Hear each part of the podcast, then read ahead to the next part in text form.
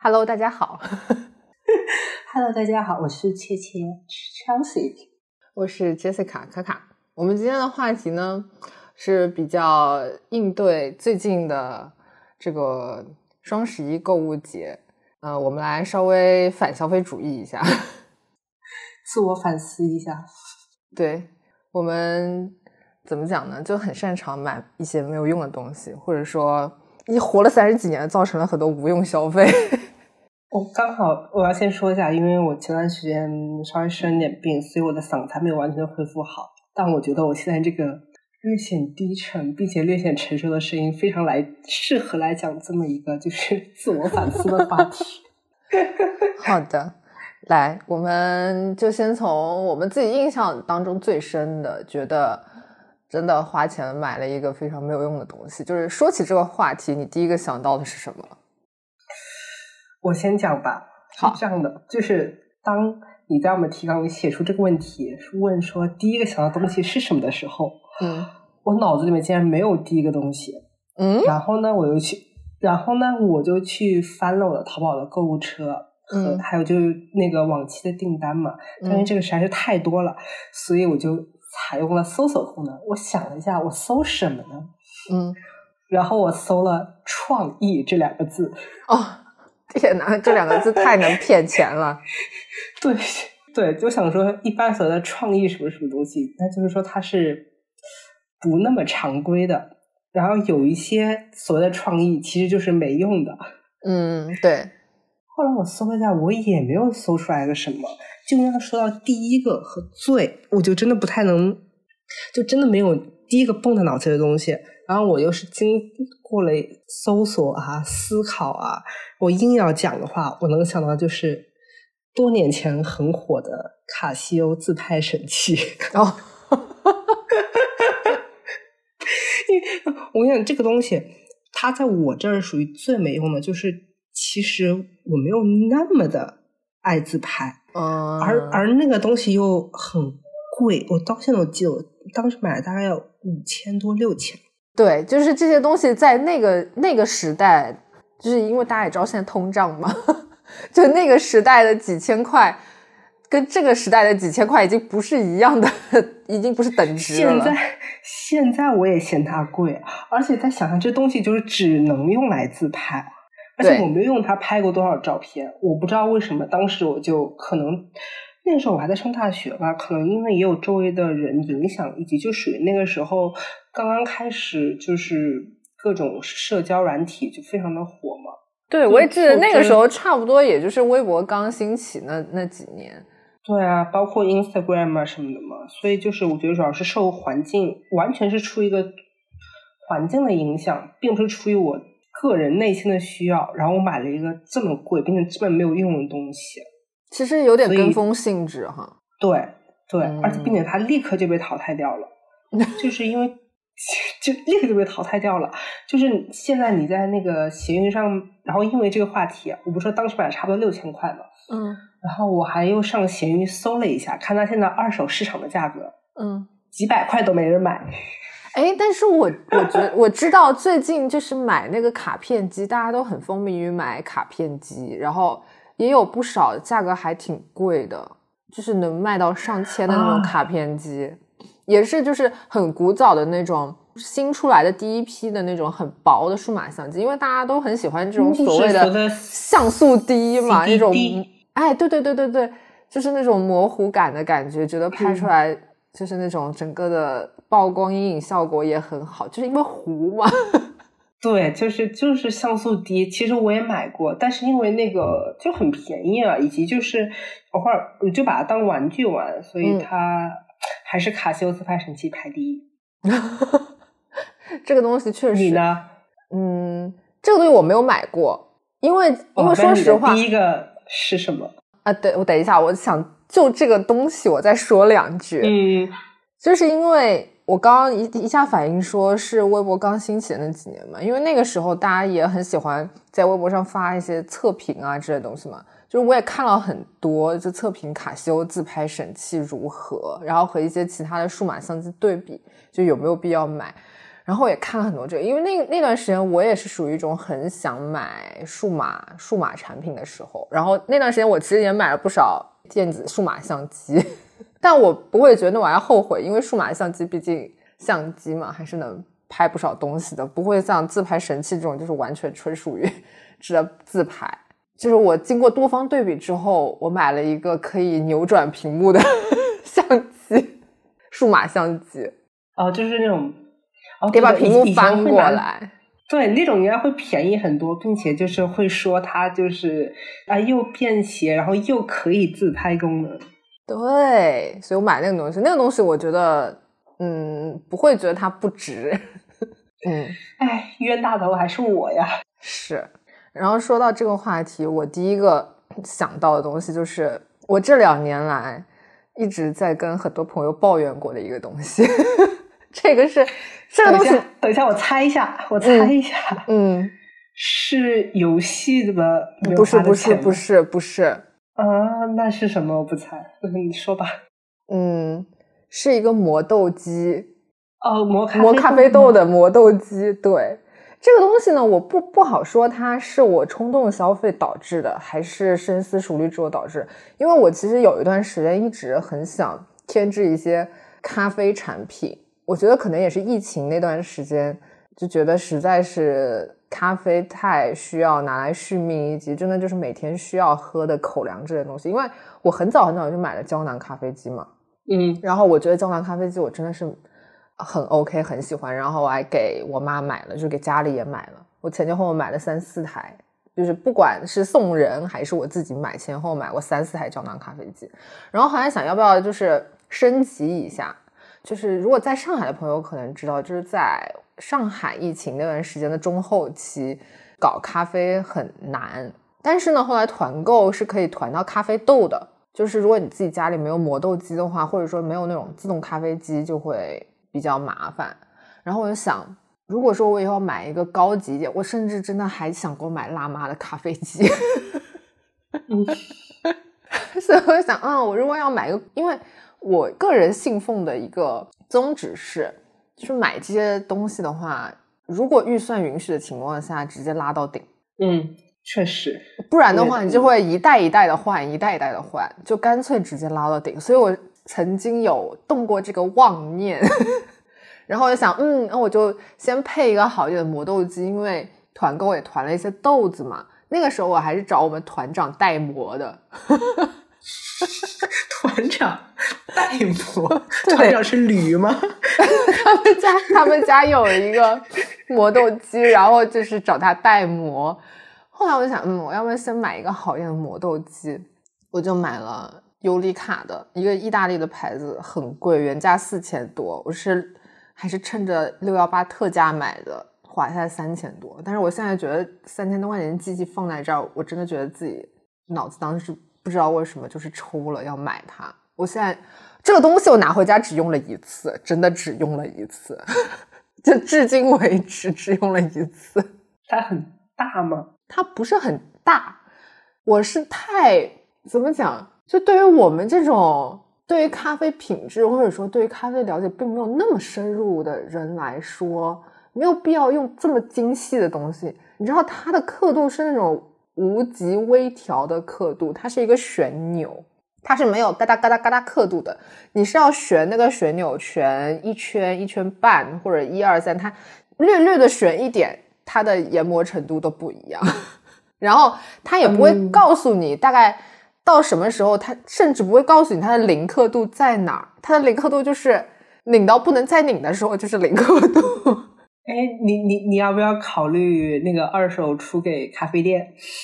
哦，我跟你讲，上海今年这咖啡店市场可惨了。就是我前两天才看了一个说，专门收二手的咖啡店机器的，是仓库都收满了，全是二手的咖啡机。我我建议大家，如果家里面自己需要购置一台咖啡机的话，可以选择买咖啡店的二手，就是二手市场上最近很多。对，因为你刚刚说你的磨豆机原价要四千，其实四千已经可以买一个非常不错的，就是家用的咖啡机了。对，全自动、半自动咖啡机其实都 OK。然后呢，这个东西我买回来之后用了一次，拿来磨那个冷萃的豆子。我后来还曾经妄想过，OK，我哪怕不买咖啡机，我就拿它来磨磨豆子，在家泡冷萃也可以吧？因为确实就是拿好的咖啡豆磨出来，然后泡冷萃非常好喝，是真的很好喝。但是我这个人又懒，我就宁愿 用胶囊咖啡机打两个胶囊，然后加一大堆冰块出来喝。它因为真的很方便，太方便了，就是方便到我不用动脑子。对，就是很多时候买东西真的都是这样子，就是有了胶囊咖啡之后，觉得想要进阶一下，觉得啊，这个毕竟是带着一些这种便利的，就是的味道，就是想说，嗯，我也有时间，我对这个东西也喜欢，可以追求更高一层次。但是这个追求更高一层次，要随之付出非常多的时间和精力，那还不如对 胶囊咖啡机真好啊！对啊，然后。尤其是你知道，我就是有时候以前我旅行的时候还会带那种就是挂耳式的，就比较方便的手冲咖啡嘛，等于是。嗯嗯。那后来我发现速溶咖啡其实真的不错。现在其实那种就那种小的小的那种冻干咖啡粉啊之类的，其实也蛮方便的。但说实话哦，真的像我们如果出去旅游，真的不是去什么深山老林的话。现在应该真的在哪儿都能买到咖啡吧？哎呀，所以这个东西，哎，你有没有发现我们两个能想到的最没用的东西，他们有个共性，嗯，就是他们的他们的功能过分单一项，对，功能太 功能领域太狭窄，对对，只能自拍，只能磨豆子。哎，那它可以磨别的豆吗？就还只能磨咖啡豆？当然只能磨咖啡豆了。对不起，你你想让我拿它磨豆浆吗？不是，我刚想的是红豆沙，应该不行吧？对不起，其实理论上咖啡发烧友们，其实理论上可以，但是红豆沙也不是这么做的。我跟你讲，我我可能我可能是。我不知道，可能是我生生病，还是因为我没有想到你说的是会是这个磨咖啡豆的机器，所以当你的答案说出第一次说出磨豆机的时候，脑子里想说哦，杰克与磨豆，然后然后后来说哦，磨豆子，后说哦，咖啡豆，所以这个东西，嗯，怎么讲呢？虽然我对于磨豆机这个东西，我我其实。仔细认真想一想，磨豆机这个东西，我买就是这一个东西，我是不后悔的。但是我只是很后悔，我为什么要把预算拉那么高，买了一个这么贵的，然后这个功能我自己还觉得很麻烦的。因为当时大家都觉得像 Smeg 那一种，就是属于样子货，你知道吧？又贵，又样子货，嗯，然后功能又比较相对比较低端。但我现在想想，这真的还不如 Smeg，因为它它是有档，对，它又好看。然后它的档位也很简单，我调到那个档位，它出来就是这个粗细的，就不需要我还要无极去调，而且它还得自己试，你知道吗？就是我把它拧到最紧，OK，它从零开始了之后，我要先扭一圈，然后磨一点豆子，看它出来这个粗细度我 O 不 OK？如果不 OK 的话，我要再拧，这个完全是要靠自己试，它没有一个标准，我专门上 B 站上去学习了，就是哇，我买了一台机器回来。我看它的说明书，我看不懂，我还必须要到视频网站上找，就是其他人拍的教程来怎么使用它。哦，为手熟耳。那个，哦，我好像也没有真的专业到这个程度吧。差不多，我我我我在准备这期题目的时候，就是我们说，就是买到的每一种东西。大部分是出于两种幻想，一个是对物品有过多的期待，第二是对自己有过多的期待。对对，这个其实也是我们提纲里面的第二个大类。但你仔细想想，一下就能想到的，觉得自己买的没用的东西，其实也无非也就是出于这些理由。对，基本上就可以涵盖所有了。我就是。最最最最典型的，我想我们俩反正都是，已经很多人都是，就是每接触一个新的兴趣领域，立刻先购入所有装备。你要这么说的话，我的咖啡就是磨豆机，真的也是因为我对咖啡感觉产生了一些兴趣，所以就想置办一些装备，真的。然后以及我，你知道我们好歹也做过博主嘛，就会想要购入一些拍摄装备啊之类的。就还好，我还是忍住了，并没有花太多大钱。哦，对对对，就就也是在准备这个时候，我后来发现，真正的在最大的类别上，我花了最多冤枉钱的，竟然是文具。嗯，我想起来，我跟你第一次去日本，我们俩在 Loft 买了一大堆东西，我到现在里面可能百分之九十都没有用过。呃，那些贴纸我也还在，但那个真的是买到疯狂。我价格我已经记得不是很清楚了，但那段时间因为我正处于就是疯狂的，就刚刚跳入手账坑。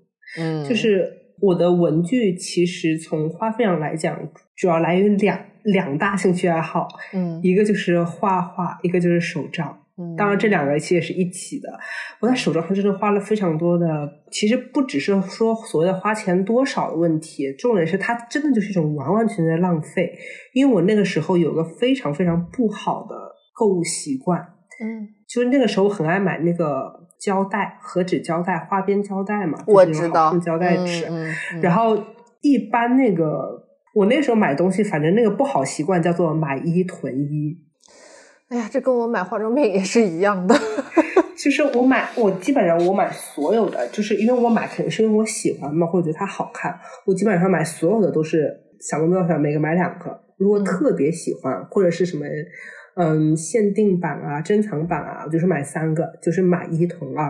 嗯嗯嗯嗯嗯嗯。然后，并且为了收纳它们，我又去那个就是买了很多的那种收纳盒子。嗯，然后当时买了很多那个无印良品的那种收纳盒，因为其实胶带真的挺多的话挺重的，必须要比较好的那种的收纳抽屉盒。对，就在香港那么小的地方，我的我的鼎盛时期有整整五个收纳盒。我跟大家讲一下，无印良品那个收纳盒是 A 四大小，并且挺高的，就那个半透明磨砂那种的那个。那个收纳那应该算是最大号的桌面收纳盒了吧？我反正我一共有五个抽屉，我的妈！然后最终这五抽屉怎么样呢？在我我真的是扔了很多，然后很多送的人之后，最终大概还剩三个多抽屉。嗯，我连着胶带纸连着抽屉一起打包寄回家了，就没用过。并且因为这些胶带纸放久了之后，它很容易变黄呀，或者褪色呀，然后粘性降低呀，等等的，就完全就是浪费。其实这也用不了了，嗯，根本就用不完。我就，而且就其实不只是胶带纸了，就是还有别的一些。而且当你每涉及到一个新的领域之后，你会发现有很多东西你想不到的。就比如说我后来画水彩啊，其实我也没有坚持多久，你可能想不到。在水彩里面，这个领域里面最贵的东西叫做纸。嗯，我知道，我知道，买水彩用的那个纸很贵的。对，就是会想不到说啊，一就什么它这么贵，第二原来它有这么多的就是门道在里面，然后哎又会被它吸引。嗯，哎呀，这个我，嗯，我在文具上就花了很多的心力。嗯，哎，这么想的话，其实我还好，我是买是买了不少，但是也及时打住了。就是我之前有自己想在家做那个甲油胶嘛，我还买了灯，还是买了很好的灯，然后买了一些甲油胶。我甚至后来还买了很多彩绘胶。后来就是因为自己在家做了一段时间，发现实在太累了，我基本上做完右手我就左手涂都不想涂了。然后加上最近我又在练琴，其实也没办法做指甲了。我及时打住了这个可能会会花大钱的坑。哎，可是我感觉你买了没用的东西，怎么都很商务啊？就是很商业用途。就是 你你每个说完之后，脑子都是说没事，你这个可以二手出给商店。那胶是出不了的，可能可能机器可以吧？但嗯，但我这个人是没有出二手的习惯的。我觉得挺麻烦的，我觉得太麻烦了。我觉得如果哪怕周围有朋友可以送的话，我宁愿就送掉了。但是我我这个人是挺有囤积癖的。哎呀，这个等一下再说吧。嗯，我们还是回到对于物品有过多期待或者对自己有过多期待这个话题上来吧。我觉得除了这些，嗯，除了这些兴趣方面的东西之外，还有还有一个东西就是高跟鞋。哦，你总是会幻想。总是会幻想说，啊，我可能以后有些场合，就是我需要穿的高跟鞋来搭配我的衣服，或者来适应这个场合，就是我是一个大人了，就是衣服鞋子嘛。对，尤其是高跟鞋，因为你知道，我我本人穿衣服就是还好，我本人就是买衣服什么的，基本上还是按照我自己的总体风格来的。反正怎么样的再奇怪的衣服我也能硬穿，但是高跟鞋我是真的一点点这个场合都没有，以及我是真的是不会穿，穿不了。我大学的时候真的买了很多高跟鞋，然后买了很多就是穿起来很痛苦的鞋子。我曾经就是也很努力的穿它们。然后一度也以为自己会适应这些事情，后来觉得为什么要为难自己呢？所以我这几年买的鞋子都 从来都不会买高跟鞋，但是我又舍不得扔我以前买那些高跟鞋，因为也很贵。哎哎，你记得吗，杰西卡？就是我跟你认识还没有多久的，应该才认识了大概才有半年多，不到一年吧。我们俩还有一次出去去咖啡店吃饭，然后你穿的就是高跟鞋。然后那一天就是我们要去那咖啡店，他好像搬位子了，所以我然后他又不是很远，所以我们就从他的旧址走到他的现在那个店的地址。然后我基本上我记得我没我没走几步，就问你说你可以吗？你说没事没事。虽然你的高跟鞋真的确实还是相对比较好走，然后跟也不是很高，一个黑色的高跟鞋，但是系绑带的对吧？对对对。然后但是我。永远都记得那天，我没走几步就问你说：“你可以吗？也可以吧？” 你知道那双鞋子，其实我那段时间是已经穿习惯了。嗯，就那段时间，那双鞋对于我来说已经是最舒服的高跟鞋了。但是呢，就是因为我后来又有一段时间不怎么穿高跟鞋了之后，我某一天就是觉得啊，今天这个场合可以拿高跟鞋出来穿。我曾经又把它拿出来尝试着穿了一下，然后刚走到楼下，我觉得不行。我就又回家把鞋换掉了，就是真的有一段时间不穿，就发现受不了这个罪了。好在我觉得现在总体的流行趋势都是穿的就是比较宽松一点的，然后鞋子也可以穿厚底鞋等等的。对，就是什么样的小裙子也都可以配比较休闲然后运动一点的鞋。嗯，真好，没有再跟高跟鞋死磕下去。嗯，但我觉得高跟鞋真的很。你记得我们有一个共同的朋友，他是我认识就是在我这个年龄里面最能穿高跟鞋，并且最爱买高跟鞋的人。然后我那时候还有问过他，他我说就是这么难穿，他那时候等于到哪都穿高跟鞋。然后他就算不穿高跟鞋，也是穿那种很尖头的平底鞋。对我有问过他，就是你怎么克服他疼痛的？他当时跟我讲了个小常识。他说每双高跟鞋都有它的磨合期，过了那个磨合期就好了。但是磨合期每个品牌啊什么东西会略有不同。他说，嗯，一般来讲就是短的话一到三个月，长的话就是比如说某知名红底鞋品牌，他说，呃，像他这么能穿高跟鞋的人也要磨合差不多八个月。我当时在想，图啥？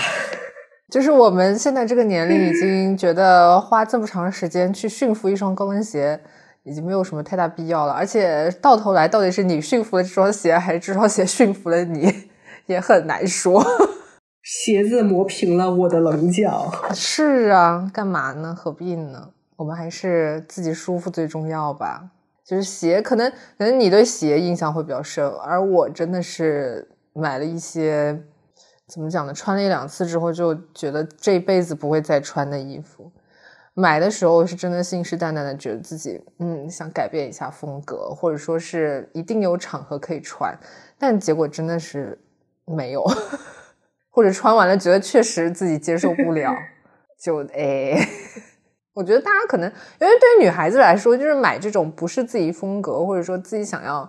尝试转变风格，或者是不合不符合自己当下尺码的衣服，嗯，还是蛮普遍的。而且就是其实买的当下就是设想那个场景嘛，就是我可能我这个场合要穿，或者说哦我之后瘦了之后要穿等等的，或者说等我之后我再长高点我要穿，所以就是就是对那个场景和对自己能会身处在那个场景里面有过分的期待。对，但是以以我以我们两个三十岁的三十岁的壮年女性来说，就当然以我自己个人的经历来说，嗯，当然你会遇到自己设想中的那个场合，但实际上那个时候，如果你自己 OK 的话，你穿让自己再买不迟，再买不迟，或者说你穿让自己更舒服的或者更舒适的衣服也不是不行。说到这里，我必须要讲一下，我妈就是这种人。嗯，就是我从小到大，嗯，我大概是初一、初二的时候开始长个子，然后，呃，我妈就因为本来妈妈给小孩买衣服总说要稍微买大一点，因为小孩长得很快嘛。对。然后，尤其是我初一、初二等于开始穿个子，穿的很快，我妈就开始给我把衣服往非常大了买，大到什么程度？就是我初一那件衣服，我到现在都能穿，就不是说我之后就没长了。当然，就其实人的体型总体来讲，就是。其实有的时候，我说实话，胖瘦十斤以内穿的衣服是一样的。嗯，是，确实，呃，只要不是那种很修身的衣服的话，基本上差不多的。嗯，然后很过分的一点啊，就是鞋子这回这个事情，哎呀，真的，我对鞋子总是有很深的执念。就是我妈那个时候就开始可能鞋码已经要穿到三十七码，或者说三十七码有点挤脚这个样子，然后往三十七码半、三十八码这样买。所以我妈那时候给我买鞋，就给我买三十九码。啊！但我至今我，但至今我的脚都是三十七的，你懂吗？就是未雨绸缪，绸都有些过分了。对，其实脚真的长得没有那么。对啊，其实衣服也是一个道理，就是你想，我初一、初二那个时候已经开始就是不买童装了，就买一些成人的品牌，就比如说那个时候比较著名的什么真维斯。嗯，美特斯邦威，这其实已经是大人的衣服了。所以当我去买它的那个尺码的时候，已经是大人的尺码了。其实那个时候买这些衣服，我穿小码就够了。但我妈觉得我会长的，她就给我买中码。那你想想，这些牌子的衣服这些中码，我现在就是还能穿啊。确实，嗯，那么早就穿上了 oversize。对，而且。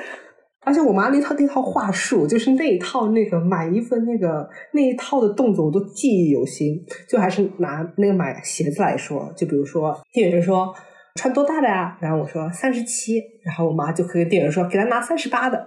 然后三十八那个鞋脚伸进去之后，我妈就会前后摸一摸嘛，捏一捏，看有没有就是余裕，看还有没有空间了。然后我妈一边说嗯，还有一点，但是不多，好拿三十买三十九的，就是这个。他也觉得很很快，这个三十八的这个剩的那些空间，我会把它占，也会把它就是穿到满。嗯，但是呢，这些鞋子最终流向了哪里呢？就是变成了给我妈穿。啊，但好歹还是能有人能穿呢。如果说连你妈也穿不上的话，那真的是纯纯浪费。对，那就是浪费。然后就是我妈买衣服这种风格嘛，然后我爸给我买衣服，他就会买正常的，就正常的尺码一些的嘛。然后买回来之后还会被我妈说说啊，你给他买这么刚刚好的，那他他可能下个学期他就不能穿了。对你对你长身体这件事情寄予了厚望。对，我想说，人再怎么长，他也有一个封顶吧，我又不可能无限的涨下去。嗯。而且，就算是我真的以后长大之后，这些衣服也该淘汰了呀。是的，是的，就是可能家长们会在孩子们小的时候总妄想着，我现在买大一点的衣服，你过几年还能穿。哎，但其实真的说实话哦，以前的衣服质量是好。如果真的是那种非常简单的基本款的话，到现在穿确实是能穿的。但是我只说现在的衣服，就是快消品牌的衣服，真的穿个两三年。你再穿，你就觉得没有这个必要了。要么褪色的褪色，要么变形的变形。哦，我跟你说，就是连我去年我过年回老家，我们还这样，就是见我以前的那个中学同学的时候，你记得我们我们那个上中学的时候，有个很火的牌子叫做 Tanny Winnie。嗯，Tanny Winnie 现在还很火啊，现在赵露思代言哎。啊哦，不知道了，就是就是因为 e n y w 的那些那个衣服，其实它当时属于是比较偏贵的，嗯，但是他但他真的太喜欢了，而且他就是要买就得买一套，就是因为它那个风格嘛，就那种学院风。我跟你讲，我妈也很喜欢。我现在跟我妈逛街，碰到天津威利，我妈还说：“哎，要不进去逛逛啊？”小时候你小时候可可喜欢买了。我说：“你别瞎说，小时候是你喜欢买，我可没有喜欢买过。”一样，我要，然后就是那些衣服，然后因为某一次我跟我以前的中学同学们聊天，我说那些衣服到现在就是还能穿，还在我家衣柜里。然后他们说我也是，然后所以。所以就是上次过年回家有一有一次我们以前同学相聚，我们那些女生就约定我们要穿中学时候 Tanny w i n 的衣服，然后我就还穿那种就是蓝白相间的那个针织衫。嗯嗯嗯嗯，我其实有一件，对我其实我印象很深，我有一件白色的厚针织衫 Tanny w i n 上面有一个那个熊，然后是那种。上面是织的就像麻花一样的那种纹路，然后还有藏青色的小衬、小毛衫之类的。天哪，每个人都会有一件那个是吗？所以就是它真的是孩童穿啊！哎，看来真的就是，呃，流行意识，风格永存，是的，质量好的衣服真的是可以一直穿。所以我觉得，所以其实。我们都买蛮多衣服的，但是在说到这个话题，说买无用的东西的时候，我没有想过把衣服放在里面。我的衣服还蛮那个的，而且我是比较出了名的，在我的朋友圈子里面比较喜欢买怪衣服的人，但是就是能穿啊，就是硬穿啊。嗯，我是，哎呀，我可能真的就是因为这几年搬家搬的有点多，所以我清楚的知道我的衣柜里有有多少衣服是我在冲动之下，或者说。我对未来有一些不切实际的设想而买下的衣服，结结果导致根本没有穿，或者说就穿了一两次就不会再穿了。然后我这个人又没有出二手的习惯，然后我之前又有囤积癖，就导致这些衣服永远就堆在我的衣柜里面，放在那儿，可能放到我死吧。我我之前也是，但是因为我经了一次跨境搬家之后，我真的扔了非常多的东西，我甚至扔了一些很当时买的时候真的非常喜欢，然后也。用比较多的价钱去买的，但是我那一瞬间就是想说，你知道，就是跨境搬家和那种，而且我跨境搬家那个时候，就是疫情还没有完全开放，就是我还是属于一个不通关的状态，我就必须得寄跨境的物流寄回家，所以就又贵，然后又就如果你寄的比较重的话，会会被税，嗯，等等等等，就那一瞬间，我真的每一刻脑子都在想。我真的需要这么多东西吗？我真的需要这么多东西吗？扔掉吧，这个什么品牌或者什么什么，我都喜欢它。很多时候可能就真的只是一个自己的意向，我自己加给他的东西，就是有所有的东西就是心一狠，扔就扔了。虽然我心里知道，我可能之后还会再买回来。所以你这个东西其实是在用那个谁，就是日本有一个做收纳的一个一个女生，她的怦然心动整理法，你知道吗？哦。对对对，断舍离。对他的整理方式，就是把你所有的衣服一股脑全部拿出来，就堆在那里，堆得像一座山一样，让你明确的感知到自己有多少的衣服。然后你一件一件的拿出来，问自己：这件衣服现在还会让你心动吗？如果你心动的话，就留下来；如果好像没有那么心动的话，就就处理掉。其实，如果不是因为要当时是在一个疫情情况下要跨境搬家这么一个情况的话，我一件都不会扔。我跟你说，就是不然的话，我也不会到现在还留着我初中、高中时候买的衣服。就我真的是有非常深的恋物癖，这个恋物癖、恋物癖，就，其实可能还，我觉得我自己觉得它并没有到一个病态的状况，并且我还蛮喜欢这点的，因为我很明确知道这个物品它跟我之间发生过什么。所以我是一个我喜欢物品上面有使用痕迹的人。嗯，我我讲个最简单的一个小的小我自己的小的故事。我刚刚讲了很多，我说跨境搬家，我扔了很多衣服什么东西，但是有一些东西我原封不动的 寄回家了，就是做那个玉子烧的那个方形的小的那个平底锅。嗯。就那个东西可能就一百块钱吧，就那个东西我都寄回家了。那东西自己二十块钱现在就能买哎。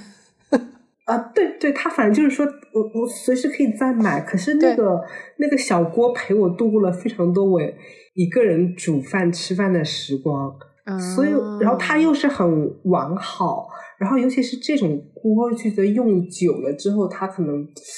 懂了，就是被那个呃叫什么，就是被油封过了，包浆了，叫什么啊？对，被包浆把握了。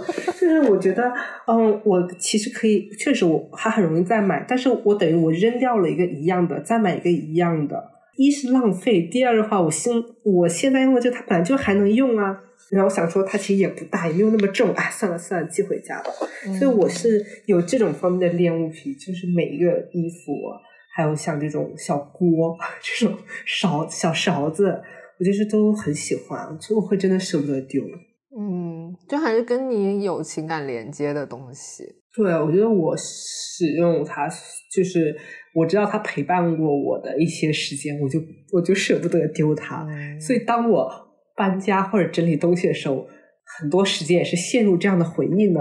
啊，那倒是，因为我搬家的时候有一些使用频率真的非常低的小物件，但是我又很喜欢，或者说我在他身上有一些回忆，我会专门弄两三个收纳盒放起来，然后这些盒子就永远的封存在储藏室的角落里，我可能也不会拿出来。我真的有很多东西是搬了几次家都没有再拿出来，永远在那些盒子里。但是我是不会扔的。那那等一下，那它不会落灰或者在盒子里？或者哦，那那你会记得里面有什么东西吗？我记得，如果我某一天真的想把它拿出来的话，我记得它在哪儿。嗯，但是它就对于我来说，可能并没有拿出来的必要，就我用不到它，或者它真的只是单纯的只是一个小物件、小玩意儿，它没有什么实用功能。嗯。哎，那你会有特别喜欢囤积的东西吗？就是你明确知道我是在囤积它，我是在重复购买。那倒没有哎，除了日常用品、日常消耗品之外，我没有什么就是刻意的想要囤积某一些特定类型的东西。就我没有收集东西的、收集某样东西的欲望。那我妈会收集邮票，但是我没有这个习惯。或者像有的人喜欢收集乐乐高啊，有的人或者说喜欢收集那个什么冰箱贴，就是去哪儿都要买一个当地的冰箱贴呀，或者当地的一个小物件、小玩意儿是就比较。我好像没有这个习惯。集邮这个事儿其实还挺古早的，这个这个习惯，这个对呀。但我妈现在也不急了，因为我们家实在放不下。可是邮票应该已经算是收集类的产东西里面，就是相对比较不占空间的了。对啊，但是总比收集乐高的要好。不，但你知道，就真的一本一本的买那种当年度的那种纪念邮票，你攒个十几年下来也很多了。嗯，刚刚那个问题，我现在自己想想自己有没有很爱买的东西。嗯，其实有几样东西是我明知道我有，但是我看到还是会不停的买。嗯，就是帽子和项链，就是首饰。嗯，真的很可怕这些东西，但是我会疯狂买哦。还有袜子，我特别特别需要买袜子。嗯，但袜，我觉得这你好歹你每天会穿啊。对，基本上还属于是实用的，我就不能算在没用里面。就还好，我觉得我没有买过那种特别特别夸张、特别没用的东西，还好哎。因为我之前要有看别人什么讲他们买的没用的东西，哇，那真是很可怕，就是我都不知道这种东西可以卖。有的卖或者有的买等等的，嗯，哎，怎么怎么越反思越觉得我还是一个蛮理性的消费者呢？因为我觉得你可能真的，呃，自己觉得非常没用的大件，可能只有那个自拍神器了吧。但是我必须要说，我觉得总体来讲，就是买电子产品、数码产品还算是比较保值的。当然，就是你不要过个五年、十年再把它给卖掉，就是可能三年内基本上出手转手是蛮快的。而且，因为我也是有一段时间就经常会买一些摄影的一些装备，然后我都会，我就是就是我已经知道了，就首先说明书还有那个盒子啊，什么保修单一定要留好，然后这样二手的话会很快出。嗯，但其实数码产品是贬值贬很快的，你真的只有。那种量很少的，比如说你要买相机的话，你买镜头，你买相机镜头，镜头，然后机身你本身，比如说你要买徕卡，或者说那些真的是好几万的东西，它是保值的。那其他的镜头中档的都其实跌得很快。而你要说到数码产品这个东西，我要讲了，就是我的大疆 Osmo Pocket 一代。你知道吗？我最近听说嗯，大疆可以你拿一代或者二代，然后去他店里折价换三代。三，嗯嗯，然后我自己有在考虑这个事情，因为你知道一代吧，因为你你应该是看我用它用的不少，因为我们其实也算是疫情，前出去旅游出的北海道玩，对，出出去旅游出去的还不少。然后这个东西在我手里呢，其实说实话也是用上了，而且呢也收获了不少，嗯，蛮不错的，呃，怎么讲呢，就是记忆吧。但我还是现在还是会觉得有一些，就是说，哦，我前几天刚刷小红书看到有人说这个东西，因为也是 Pocket 三是才出嘛，然后大疆他自己也有像 GoPro 一样的那种运动摄像机，然后大家就在讨论买哪一个比较合适。然后我看到有一句话说的就是，你买了这些东西之后，才发现你自己生活过得有多无聊。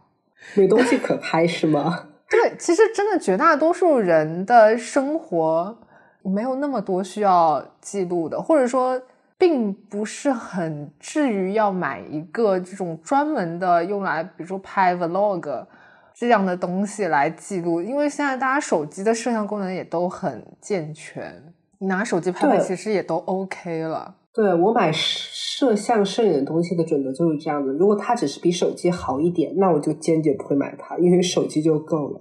对，所以怎么讲呢？就是哪怕像我们属于，比如说出去玩也比较多，然后用这些东西的机会可能也比较多，但我觉得这跟呢真的还是蛮看个人的，因为有一些人就很喜欢记录生活，或者就很喜欢拍视频，记录一些有的没的东西，因为这个东西不管是呃分享出去，别人觉得好不好玩是一回事，但是你自己爱拍，你自己爱留留下这些东西，你自己经常会回过头来看的话。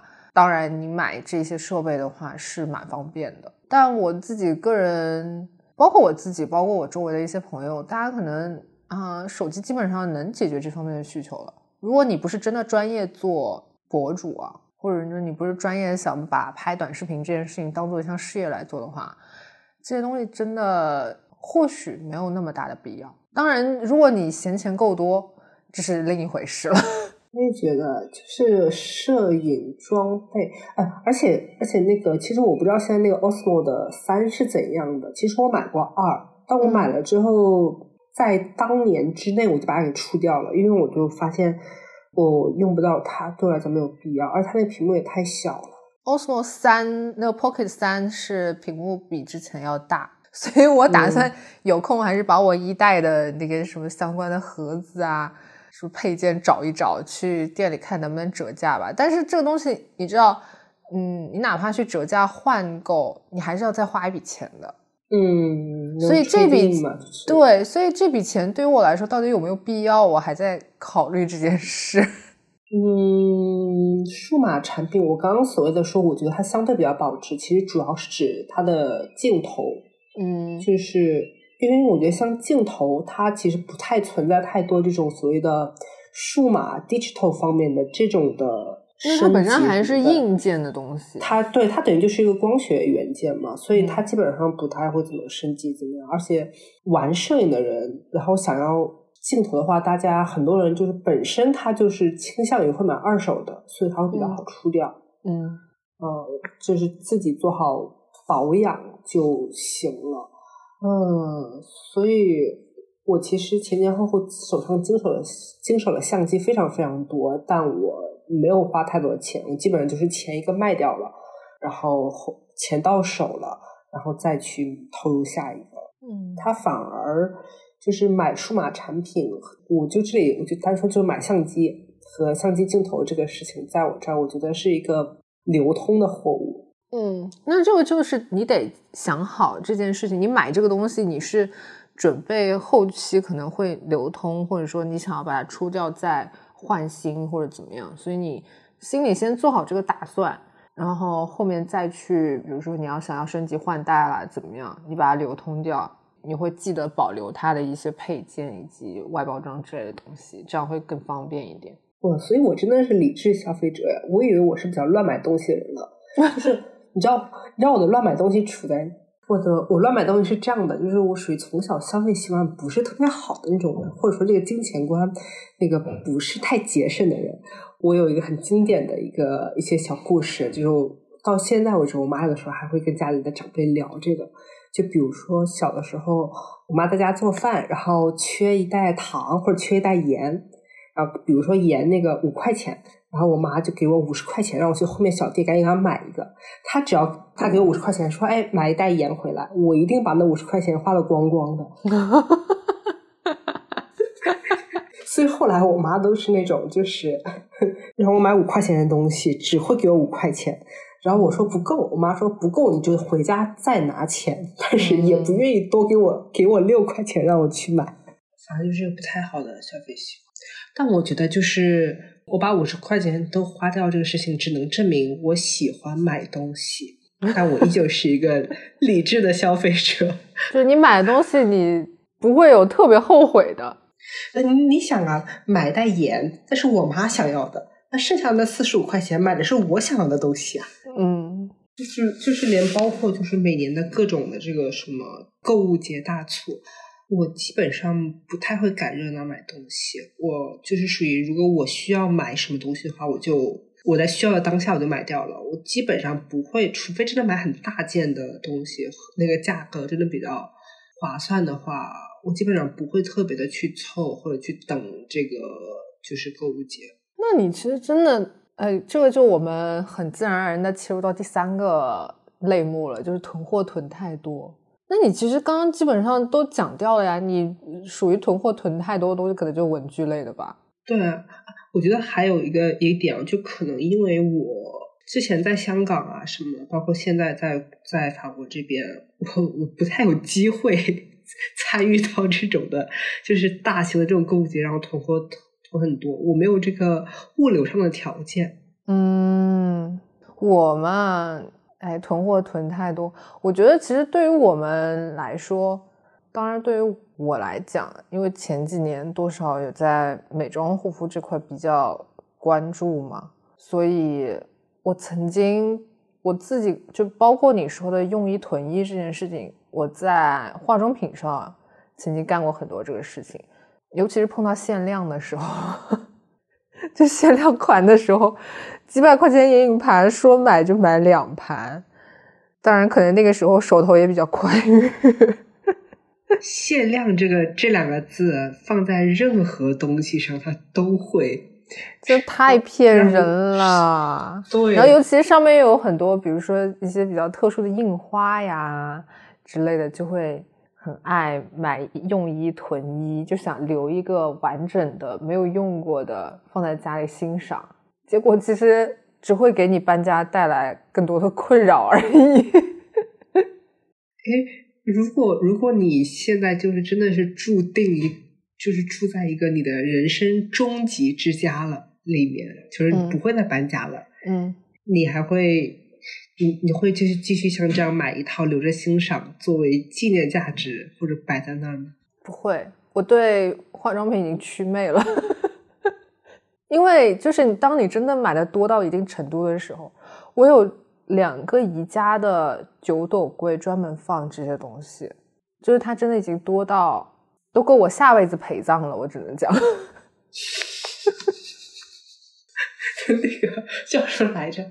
那个眼影盘兵马俑。对啊，就是它真的已经够多到我下辈子陪葬了。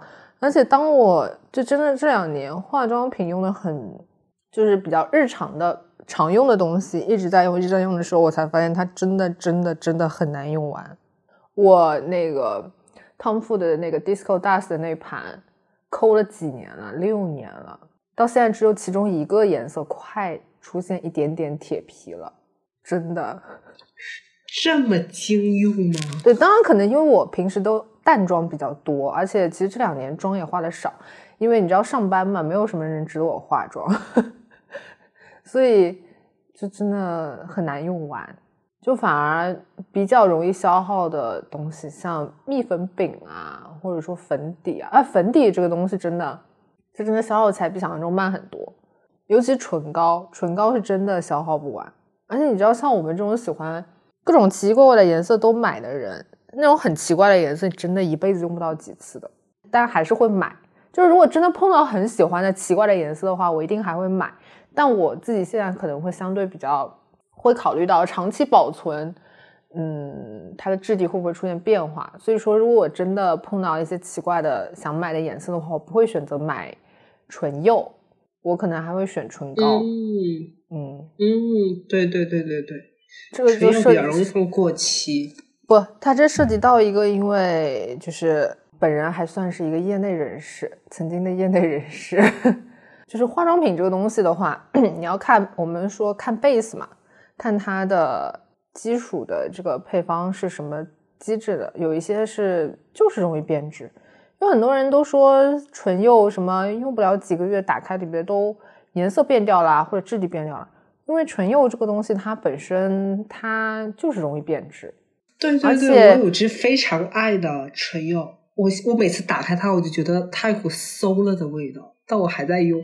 对啊，而且你想，你频繁的打开它，然后你的这个就是唇釉上面的这个刷头拿出来，接触到你的嘴，然后再放进去，你等于是不停的在带入外界的杂质进去啊。它不像唇膏，你用你只用上面那一层，唇釉你是你的刷头已经带到外面的杂质的伸进去，你整个里边的一管唇釉都会碰到啊，所以它就是很容易变质。如果你就是真的很在意它容易变质这件事情的话，你就不要用它自己里面的刷头。哦，好的，那那我最爱的那款唇釉，我应该还会再去买，嗯，我应该还是会再买，买完之后我就就是用自己那种小小的刷头。对啊，因为现在也有很多卖那种一次性的刷头的嘛，你也可以拿那个用，就是你尽量的不要带过多的杂质进到里面，它相对来说会保存的时间会长一点。但是真的考虑到一些奇奇怪怪的，你可能真的不会很常用的颜色的话，我个人会建议去买唇膏质地的，就蜡质的会比较好保存一点。嗯，然后像粉粉类的东西也会比较好保存，只要不受潮，然后不要受暴晒，问题都不大。诶，那我想问一下，如果像唇膏，它真的放久了之后颜色变了的话，是说就是它确实是容易这样，还是说它的这个质量有问题？唇膏啊，蜡蜡基质的唇膏，一般来说变颜色的可能性很小，因为它的那个色色料和它的那种配方的话，其实反而你知道最容易褪色的是腮红，哎，就我自己接触下来，啊腮红和眼影是很容易褪色的。就如果说你放在太阳下暴晒的话，就真的很容易褪色。像如果说你就比较经常去专柜看彩妆的人，你会发现他柜台上摆的这些彩色的粉类的东西，很多颜色都是不对的，因为它被那个嗯柜台灯光烤的，哦，就是被那个紫外线烤的，烤的颜色会变掉。哦，这是一个很反常识的东西，因为感觉腮红没有想过腮红会变色这个问题。会，就是这种彩色色粉类的东西，你尽量的是要放在干燥以及避光的地方保存的。就真的就所有的东西都是干燥避光，嗯，然后尽量不要往上往它里面带进杂质，就比较好保存一点。像那种特别敞口的，呃，粉底液啊之类的东西啊，说实话啊，我真的从来没有用完过一瓶粉底液。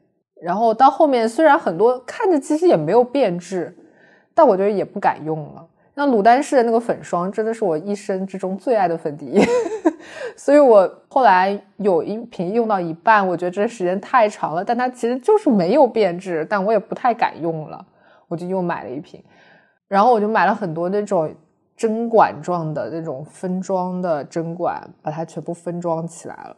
诶让它放在一个就是属于嗯、呃不会大面积的接触外界空气的一个状态里。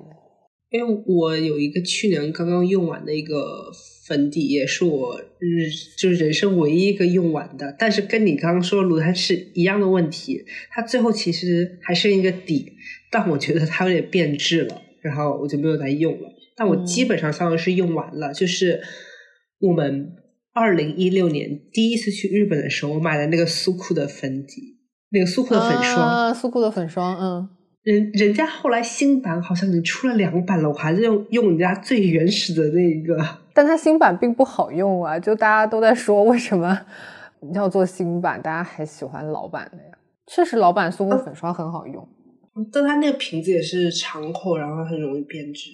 对，嗯，不过不过应该应该说就不要太多囤积这些化妆品、护肤品。嗯，就是除了这些。化妆品，我曾经有很疯狂的用一囤一，或甚至用二囤二的情况下，我囤的最厉害的，并且是切切实实浪费了很多钱的，就是片状面膜。因为其实现在，因为片状面膜便宜的有很多，我现在买便宜的也也挺爱买的，但是不会那么心疼。就是我搬了几次家之后，发现我扔掉了起码四四十几片过了期的 SK two 的前男友面膜。就还是那个问题哦，面膜过期就真的不能用了吗？如果没有过期很长时间的话，你的保存没有出现问题，然后你摸它也没有鼓包的话，用其实是可以用的。但是呢，就是 但是过期太久了肯定是不能用了呀。因为你这么说，我意识到我好像都没有太在意它面膜过期的这个问题。嗯，但我个人还是觉得，因为片状面膜这个东西吧。因为包括其实这两年我化妆化的也少，然后我自己相对来说也比较精简护肤了，觉得片状面膜的使用频率真的不是很高，而且就是因为后来我去做医美，然后那个他们会送我那些 医用面膜，所以我自己买的也比较少。当然有那么一两个牌子的片状面膜，我觉得挺值得买的，而且也很便宜，国产牌子。但我现在买起来就很克制，不过像以前，就像你说大促啊什么的，有的时候真的很便宜。但是大促它经常做的一件事情就是，它会大量的捆绑销售。就比如说，你可能我平时一百块钱买一盒面膜，它大促给你八十块钱一盒，但是你得同时买三盒，它你才能划下来一盒八十块。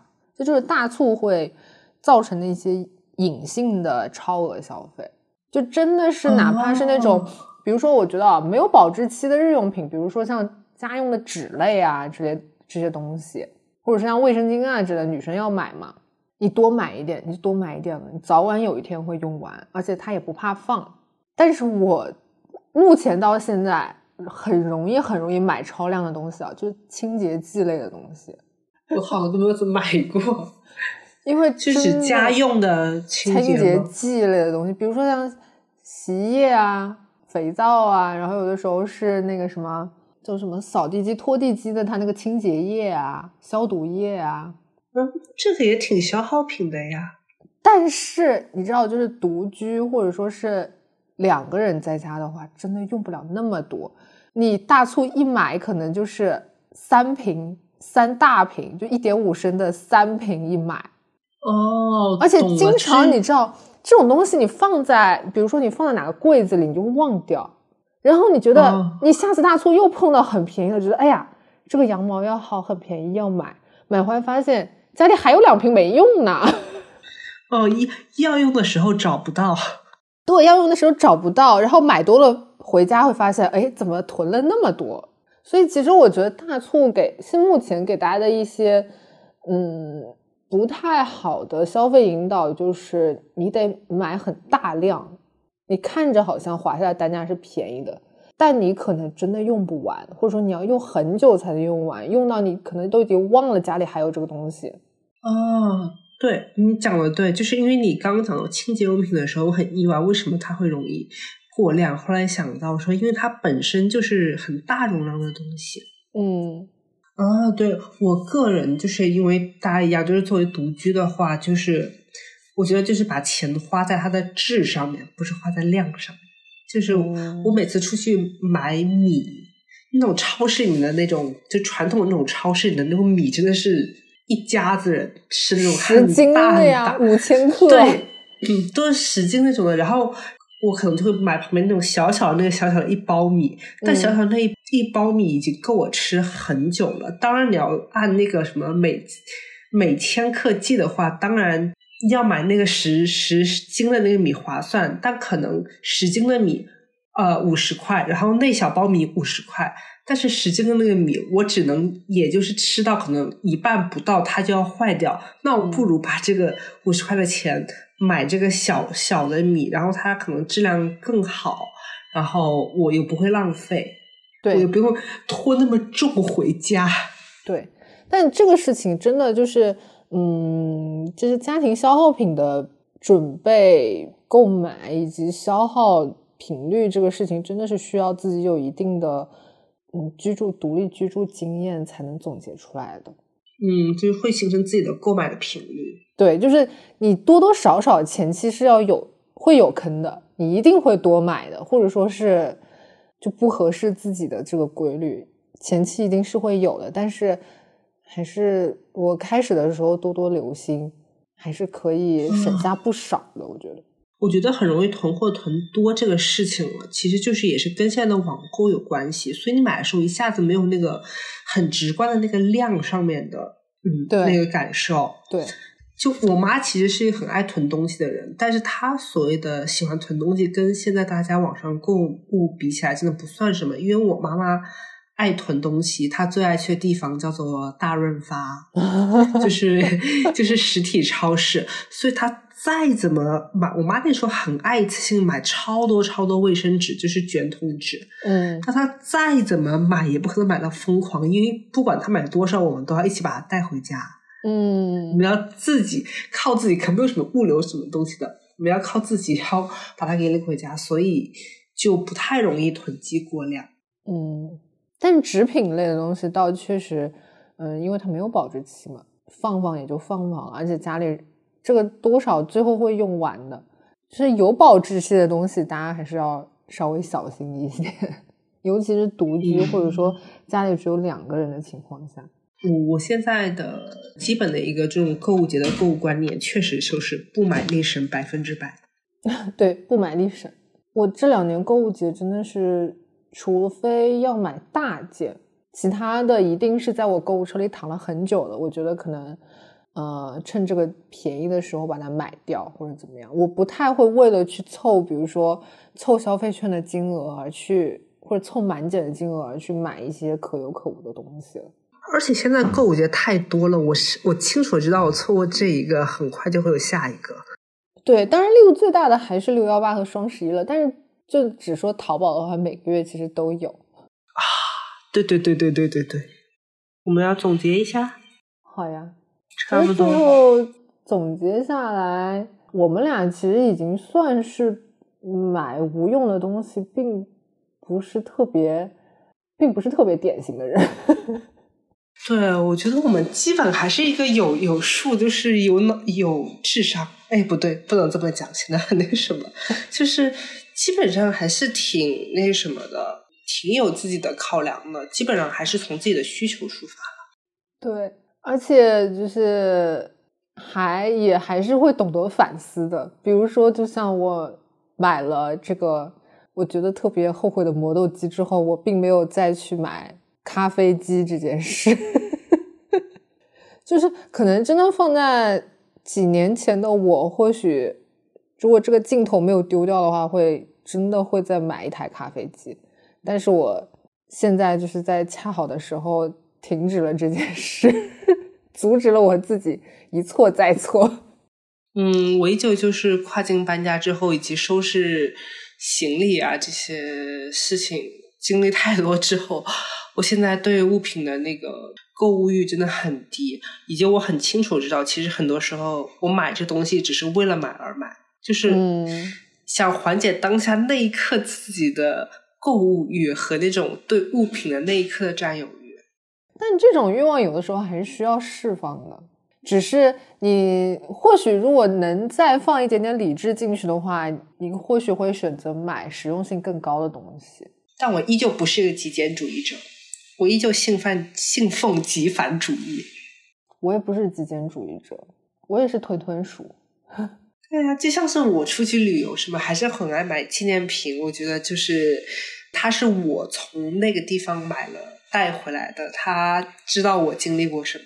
对，我刚刚也不也说了，有一些人喜欢收集冰箱贴这种事情嘛。其实这个事情是我未来会很想做的一件事。嗯虽然我也知道，可能在中国买到的所有纪念品，百分之九十都从义乌出来的，甚至可能你去国外买到的纪念品，很多都是 made in 义乌。可是这不一样，就是它对于物品本身来说，它确实可能都是 made in China，made in 义乌怎样？但是我的这个我的经历以及我与它的相遇，我把它购买下来，我赋予了它意义。对。其实就像就像我们刚刚闲聊那样子啊，就像是我很爱给大家寄明信片，我也很爱买明信片一样的道理。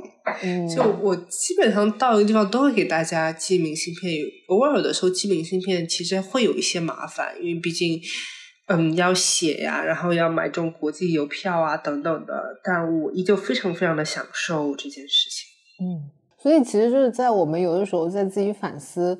是否花了不少冤枉钱，或者是买了一些没有用的东西的同时，有一些开销还是我觉得是必要的，就是增添生活的一些仪式感、一些乐趣，以及增加更多的美好回忆吧。是的，是的，就是我我是觉得我对消费主义没有那么积极的反抗了。我毕竟是生活在这个之中，我是毕竟从小就是要把五十块钱花精光的小孩呢。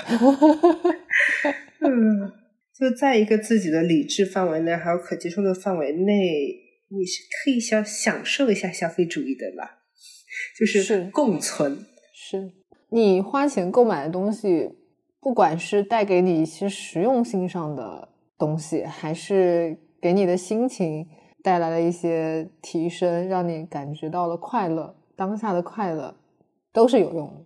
那我们今天就聊到这里。好的。